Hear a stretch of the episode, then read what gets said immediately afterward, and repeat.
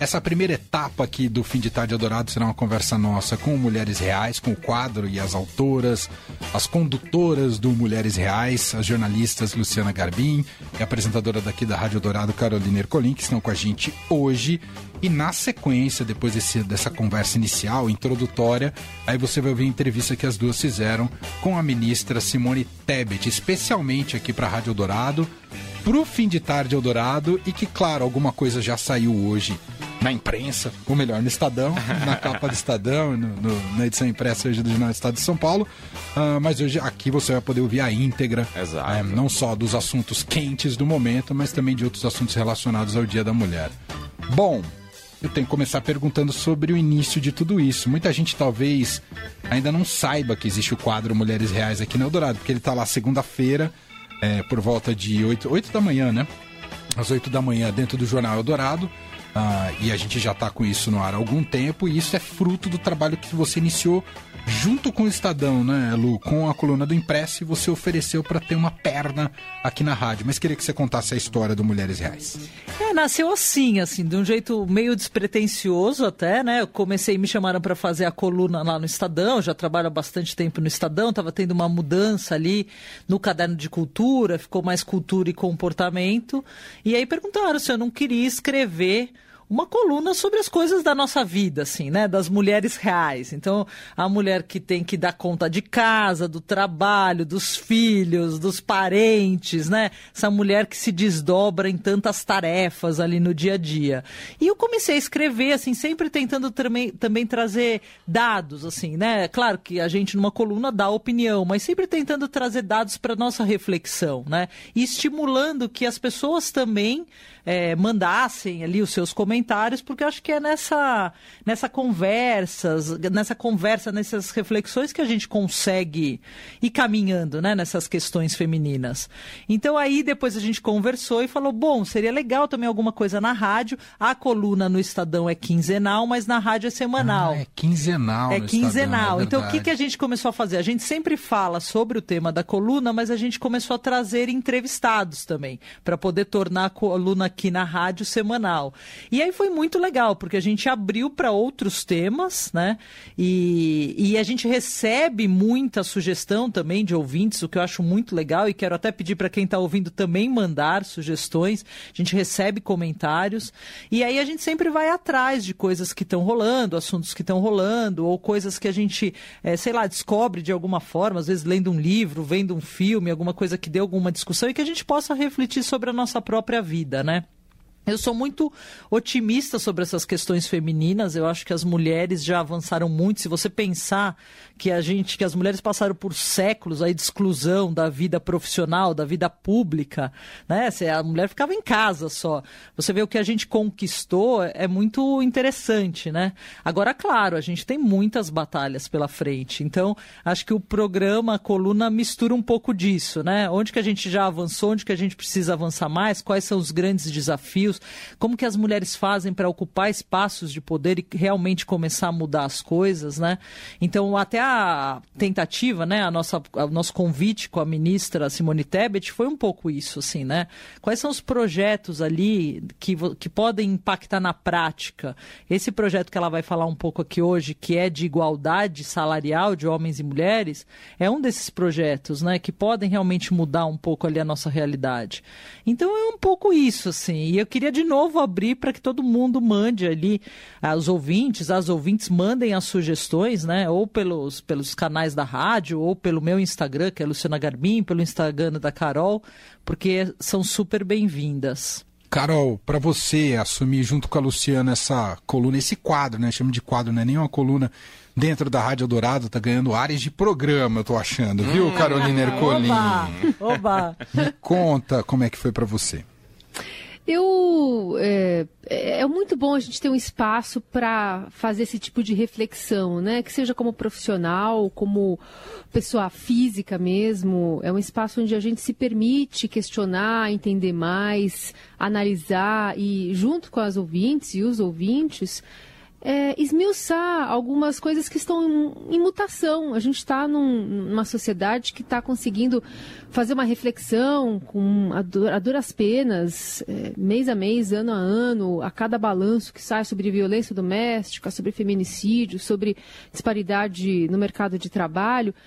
É, esses dados, essa reflexão sobre o assunto tem feito com que mais pessoas falem, tem levado as pessoas a pensar mais sobre esse assunto, tem levado muitas mulheres a refletir sobre como elas foram vítimas de machismo ao longo da vida e não conseguiam ter esse estalo de identificar que isso aconteceu. É, recentemente a gente conversou, por exemplo, com o Facundo Guerra, né, que é um empresário da noite paulistana, dono de diversas casas noturnas, e foram muitas mensagens nesse sentido, quando ele falou que na, na balada a mulher é vista como um produto, por exemplo eu, a Lu e muitas outras ouvintes começaram a falar: gente, é isso. A balada, né, quando é, não cobra entrada de mulher e cobra o dobro do homem, está oferecendo essa mulher ali uma vulnerabilidade ou a disposição nossa, deu um raio aqui. Percebemos que o fim do mundo chega primeiro aí pela sua região. Mas isso promove estalos, né? A gente está nesse momento de muitos estalos. Para algumas pessoas isso vem mais rápido, para outras estão chegando. E essa virada, é muito legal participar dessa virada junto com quem está conosco é, na Lu e a gente pautando isso aqui, mas é, ouvindo também as, as, as manifestações das ouvintes, acompanhando essas reflexões, sabe? E legal que você falou do Facundo Guerra que vocês entrevistaram, quer dizer, vocês não entrevistam só mulheres. Não. Até porque esse tipo de discussão cabe a todos, né? Exatamente. Sempre que a gente fala de algum tema feminino, eu vejo nos comentários ali de redes sociais os homens meio ali bravos, né? Pô, mas só coisa de mulher. Não, a gente quer chamar os homens também para essas reflexões, para essas conversas. Porque eu acho que só aí que dá pra gente. A gente vive junto, né? A gente tá junto nessa nessa, batalha. E acho que é legal também a gente desmistificar um pouco. Por exemplo, eu vejo às vezes as pessoas com muita raiva do feminismo, como se o feminismo fosse o inverso do machismo. Não. Tem até um, o, o inverso do machismo é o femismo, que é isso, de você dizer que a mulher é superior. A gente nunca foi por isso. A gente não acredita nisso. Agora, o feminismo é você pedir que mulheres e homens tenham direitos iguais. Aí sim, acho que é uma luta justa, né? É uma bandeira justa. Então a gente tenta um pouco trazer essas, essas discussões, sabe? Peraí, não, a gente não, ninguém é contra homem aqui, ao contrário, a gente quer que os homens participem. E essa entrevista foi bem exemplar disso, uhum. porque ele mesmo fala de como ele enxergava isso, de como ele foi mudando o olhar, é, de como ele. É, até às vezes os homens falam de como os homens se relacionam com outros homens sobre esses temas. Acho que isso é muito produtivo. Assim, os homens têm que participar dessa conversa. Sem dúvida.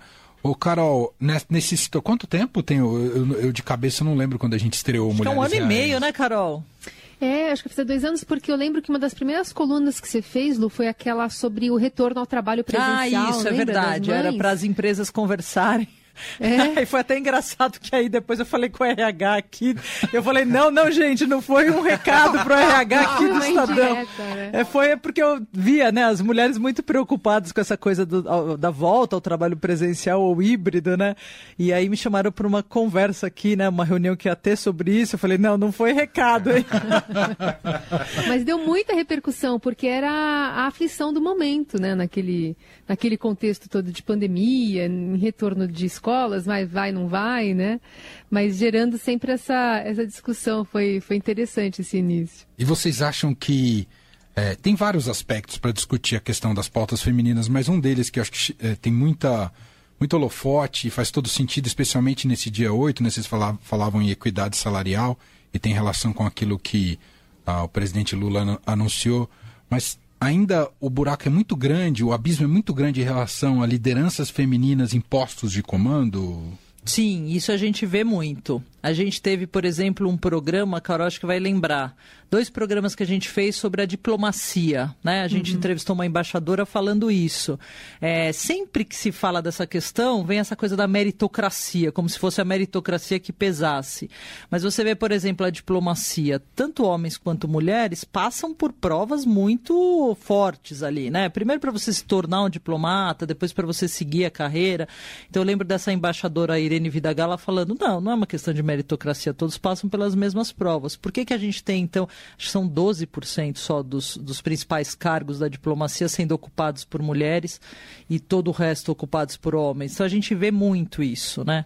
É, a gente vê no judiciário muito isso, a gente vê na política, né? Apesar de ter essas cotas femininas, ainda, ainda é, é muito menor a representatividade.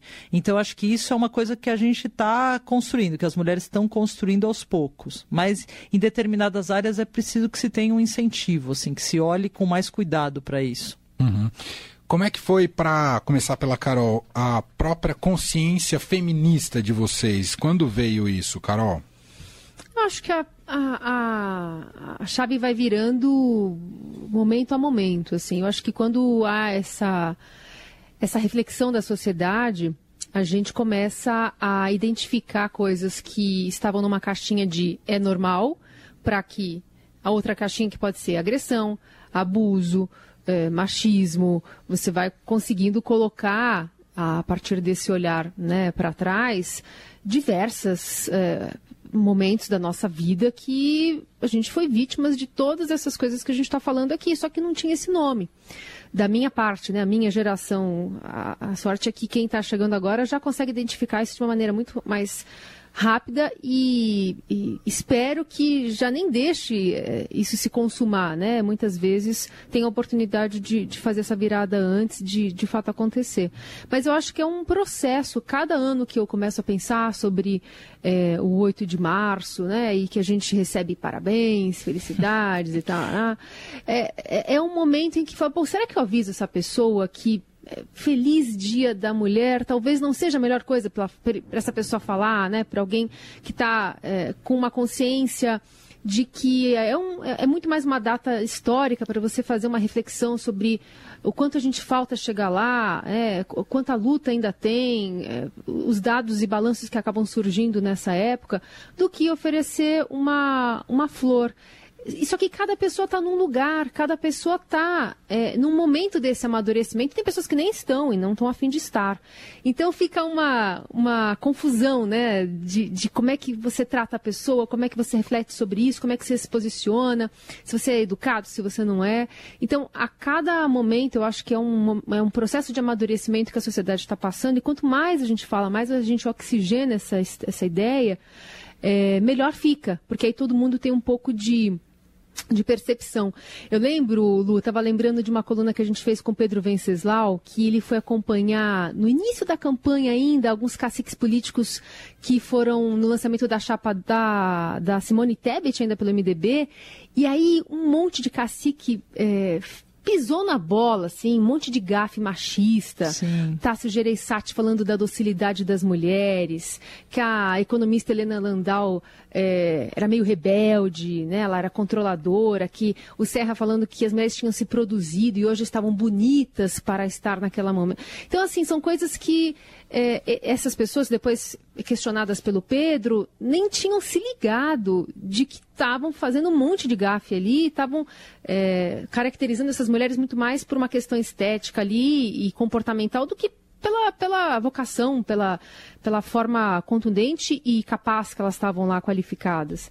E então essa reflexão está acontecendo e é muito, muito legal que está acontecendo também em rádio. E para você, Lu, essa tomada de consciência, então, eu acho que é, é, no, é no dia a dia, assim. Eu até estava lembrando que uma das colunas que mais der, deu repercussão foi sobre trabalho doméstico, divisão de, de, de tarefas sim. domésticas é, ali, sim. né? Que eu lembro que a, era assim, olha, o homem ali, né, o companheiro, marido, namorado, seja o que for, é, fazer a tarefa doméstica não é uma ajuda, é uma obrigação. e aí muita gente ficou meio brava, assim, teve os homens ficaram meio bravos. Eu gosto de ler também os comentários de redes sociais, porque eu, eu me divirto, assim. E aí alguns até falavam, nossa, mas que assunto mais antigo para se trazer. Mas, tipo, tinha dado 100 mil, 100 mil curtidas e não sei quantos mil comentários. E aí as próprias mulheres ali falavam, não, mas não é antigo, olha o que tá dando aqui de... Porque era isso, sabe? E vem umas coisas, uns, uns comentários surreais, assim, do século passado. Então, assim, você vê que tá, tá dentro da nossa nossa casa, né? Não é uma coisa que está lá só Perfeito. na política, na uhum. diplomacia, assim, todo mundo que está ouvindo deve ter passado por algum momento que você fala, peraí, tem alguma coisa aqui. Então eu acho que é isso, assim, sabe? A gente vai refletindo, vai pensando e vai falando, pô, isso aqui tem a ver com isso, né? E tem a ver com aquilo. E isso tá, a gente está numa sociedade que está, como a Carol falou, nesse caminho. E, e vocês acham que essas novas gerações já estão vindo num caminho um pouco com uma mente mais aberta, um pouco mais prontas para essa igualdade, equiparidade? Eu acho. Eu acho, eu acho que as, as meninas hoje, principalmente, estão mais preparadas, assim, para dizer, olha, meu limite é esse aqui, ah, sabe, não pode passar disso. É, eu acho que elas já, já pensam mais sobre isso. Mais... E elas já têm exemplos das mães que também isso. já trabalham e já saíram e já, sabe, que já, já, já não estavam mais só naquele âmbito doméstico de dentro de casa, né? Claro que tem muitos desafios. A gente vê aí a violência contra a mulher, feminicídios, né? Uma coisa muito chocante. E até como reação a isso da mulher tá saindo mais, né? Mas eu acho que essa geração já reflete mais sobre isso. É, e tem essa um pouco dessa miséria que é o Brasil com essa desigualdade enorme que a gente tem, né? Dando uma olhada no, no pacote de medidas hoje que o Lula anunciou, e tem uma coisa muito elementar que ainda tem um problema gravíssimo no Brasil, que é o aspecto da dignidade menstrual né, que isso não é garantido para todas as mulheres no país e tem um impacto social tremendo, né? Sim, claro. Você vê quando teve o projeto, né, que se falou não, não. O governo passado falou não, não quero saber disso. Mas aí teve que voltar atrás ali, né? Então você vê que às vezes as, as, você vê, nossa gente, não é possível que isso não vai sair. E aí a, as meninas vão lutando, vão batalhando, vai se criando aqueles movimentos muito impulsionados também pelas redes sociais, né? E você vai conseguindo avançar. Às vezes não é na velocidade que a gente quer, né? Mas eu acho que hoje tem muitas discussões que foram postas aí, que se você pensasse há 10 anos, 20 anos atrás, pareceria coisa de outro mundo. Então é por isso que eu te falo, eu sou otimista nessas questões, mas eu acho que é um otimismo que tem que ser vigilante ali. Você sempre tem que continuar falando sobre isso, sempre, às vezes você dá um passo para trás, mas sempre para tentar dar dois para frente. Ô, Carol, você tem dois meninos, não é? Uhum. Como é que é formar meninos com consciência feminista? É difícil porque, por mais que na, na bolinha aqui de casa, né, a gente tenha diversas conversas nesse sentido, eles estão envoltos numa bolha muito maior que a sociedade. Então, eles já chegam em casa, às vezes, com alguma, alguma ponderação que já passou por esse filtro. Uhum. Então, eles já perguntam com um, um viés de que já já sabe mais ou menos porque já sentiu na escola como é que foi a abordagem de um assunto que, que talvez fosse mais delicado. É, tem muito da ingenuidade, né? Eles têm informação, é, é um espaço vasto aí para se trabalhar. Mas é interessante ver essa discrepância do que a gente gostaria de aplicar, do que realmente a gente aplica e do que a sociedade contribui na formação desses pequenos seres humanos que estão chegando. Mas a, a, eles entendem, quando, por exemplo, quando eu li o livro da Malala com eles aqui em casa, né? Malala todo mundo conhece, não conseguiu estudar, enfim, teve que, enfim, quase morreu porque estava tentando estudar. É, e aí é, foi muito difícil para eles entenderem ué, por que, que uh, os homens maus, né, o Talibã, é, não queriam que as mulheres estudassem. Ué, na classe tem meninos e meninas. Então, são coisas que para eles é, há uma. A, falta né, essa. essa essa, aliás, existe esse esclarecimento de que os direitos são iguais e que, portanto, óbvio que meninos e meninas teriam as mesmas condições para estudar e parece muito estranho quando se apresenta um cenário diferente desse. Então, tem algumas questões que já estão dadas. É, eles não vão precisar passar ou vão ver isso como um fato histórico. Mas tem outras coisas que a sociedade acaba imprimindo que fica difícil, assim. É um claro. desafio é, enorme. Mas, acima de tudo, eles têm você como referência, né? E ao, ao ver a sua autonomia, a sua liberdade, as suas conquistas, é, a, é o principal, é o, o, elemento mais basilar, eu acho que para essa formação. Não sei como é que. Você tem meninas ou meninas? Eu tenho um casal, casal. de gêmeos, aham, é, de aham. nove anos. Tá bem interessante porque dá para você ver a diferença ali, né, da personalidade. E, e, é isso, assim, acho que uma das coisas, por exemplo, a gente estava falando de tarefas domésticas, uma das coisas é isso, né? Antigamente tinha isso do menino não faz nada e a menina tem que fazer tudo para ajudar a mãe, né? Então acho que são esses exemplos, esses pequenos exemplos do dia a dia que a gente pode ir ensinando e pode chamando para conversar. Uma das colunas que eu fiz era como não criar um filho racista, né? E é um pouco parecido, assim, né? Vai depender muito dos pais, depende, na verdade, mais dos pais do que da própria criança, porque a criança ali é meio uma, uma folha em branco, né? Que você vai com ela construindo ali o conhecimento. Então, acho que é muito da importante que os pais reflitam sobre isso, né? A mãe, o pai, é, ali quem faz esse, esse papel né, de, de materno e paterno, e, e aí possa passar isso para as crianças. Porque não adianta nada você dar todos os manuais ali de igualdade se você no dia a dia não der o exemplo, né? Hum. Então é pelo exemplo que eles aprendem mais. Uhum, perfeito. Bom, a gente já tá, o tempo aqui já está super apertado, a gente precisa ouvir a entrevista que vocês fizeram com a Simone Tebet, mas queria fazer a última pergunta para cada uma de vocês, uh, inspirado um pouco na ação que o Estadão fez hoje sobre mulheres que inspiram, né? Mulheres que são uh, referências para vocês, seja na própria profissão ou, enfim, de maneira geral. Pode começar por você, Carol. Você até respondeu, você participou, vocês duas participaram, é, a gente né? participou. É. Não sei se vocês querem a repetir a mesma a mulher resposta. Ou, ou dar uma outra resposta. Pode começar, Carol. Não, eu citei a minha nona, né, que chegou de navio da Itália, trazendo duas meninas a bordo, que foi minha mãe e minha tia, para tentar a vida aqui. Então, é, nunca foi uma questão não trabalhar, não liderar a família, né, não, isso, isso, não, isso não foi a minha experiência. Aqui é sempre, sempre se trabalha, sempre está à frente junto com o homem, e foi um exemplo muito importante para mim. E outro exemplo que eu citei é que quando a gente busca mulheres, né, inspiração, que a minha geração, né, eu trabalho no rádio há mais de 20 anos, não teve um, mulheres que estavam ali à frente do microfone, exercendo esse poder Verdade. de fala aqui. E, e agora existe uma geração florida, grande, que está crescendo, e isso é muito legal ver como também é, em esses é, não deixa de ser uma posição de poder, de fala aqui na frente do microfone, como isso também tem crescido e como é importante ter mais mulheres também falando né, sobre todos os assuntos, não só sobre esse. Perfeito. Isso que você falou do rádio é bem significativo. Super. Eu me recordo como ouvinte, é, isso principalmente no horário da manhã das emissoras de rádio jornalísticas que era completamente dominado por homens, só âncoras masculinos, né, de voz masculina, até se falava pejorativamente mal de voz feminina, como se não coubesse bem no rádio, como se Sim. atrapalhasse ou algo do tipo. Eu me recordo como ouvinte que Eldorado foi uma das primeiras a empoderar uma âncora, que era a Chiara Lusati. Eu uhum. falava, nossa, que rádio legal, que uma, é uma âncora mulher tocando o Jornal da Manhã. Né? E, e, e, isso sempre foi uma referência muito forte para mim. Acho que com a Carol a gente de alguma maneira mantém essa, essa tradição. E ah, que era jovem, né? Super jovem, Não exato. era uma pessoa mais velha, né? Que, que representava esses homens que falavam com mais é, frequência no rádio. Exato. E para você, suas referências? Então, eu Lu? tomei a liberdade de não indicar apenas uma.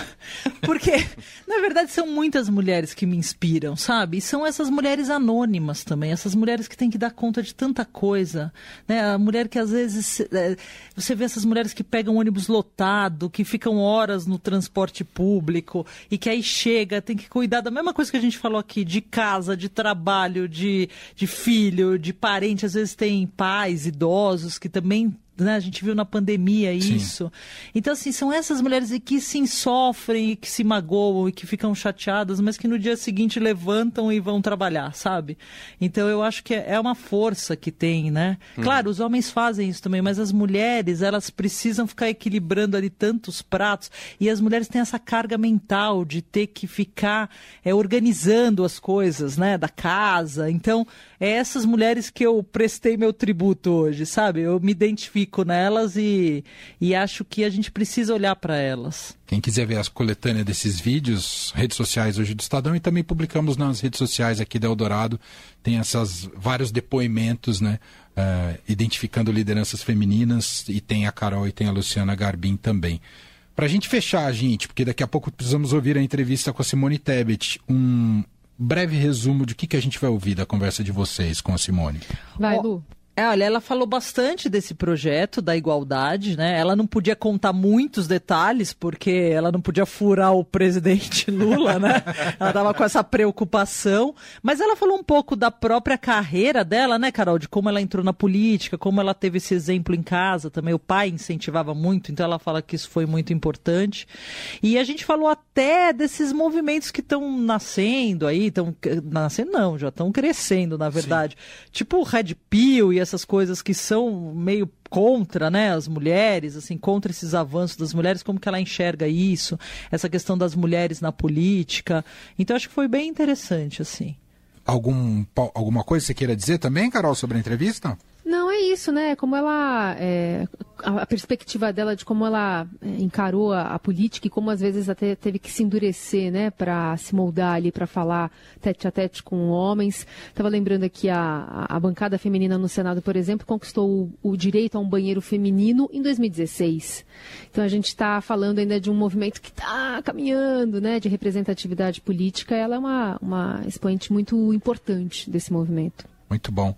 É, independentemente das suas predileções políticas, eu acho que é consenso que a maneira como ela conduziu a candidatura à presidência dela foi muito exemplar. Né? Se, se tem um aspecto positivo que a gente pode dizer sobre essas eleições de 2022 polarizadas, é, com uma retórica muito violenta e difícil, se teve algum ponto né, de fuga né, estava um pouco na maneira como se comportou e se postou ali a, a Simone Tebet. Foi realmente muito importante a participação dela para a democracia não sei, brasileira. Manuel, se os ouvintes lembram, as ouvintes lembram, mas esse projeto, né, apresentar esse projeto de igualdade é, de salários entre homens e mulheres foi um, um dos pedidos que ela fez para poder apoiar o Lula no segundo turno. Assim, ela foi com uma listinha de coisas e entre elas, né, entre os itens ali, estava esse projeto, né? Porque já existe lei sobre isso, mas é uma lei que é descumprida porque a multa é irrisória.